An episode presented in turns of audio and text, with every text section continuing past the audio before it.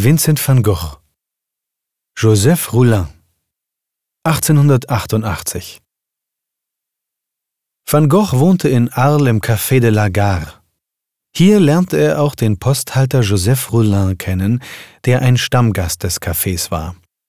Roulin beeindruckte ihn mit seinen politischen Tiraden und seinem Kopf, der ihn an Sokrates erinnerte. Diese Persönlichkeit malte van Gogh sechsmal. Er malte aber auch dessen Familie, Roulins Frau und Kinder. Einfache Leute aus dem Volk, die im Porträt erhöht wurden. Van Gogh wollte sein Modell deutlich malen, damit jeder sehen könne, worum es ging.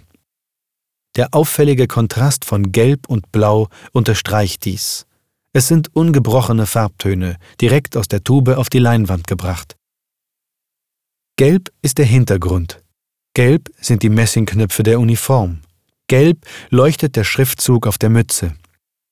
Auch im Gesicht und im Bart findet sich Gelb.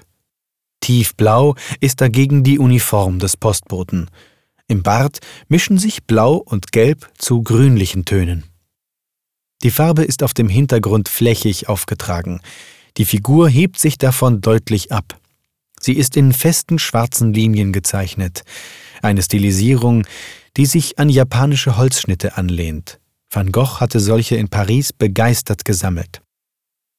Gesicht und Bart sind mit feinen Pinsellinien gestaltet. Auch darin zeigt sich die Stilisierung der Figur, die freie, intensive Farbigkeit, das Nebeneinander von Zeichen, Linie und Fläche sind Merkmale von Van Goghs neuartigem, dekorativen Stil.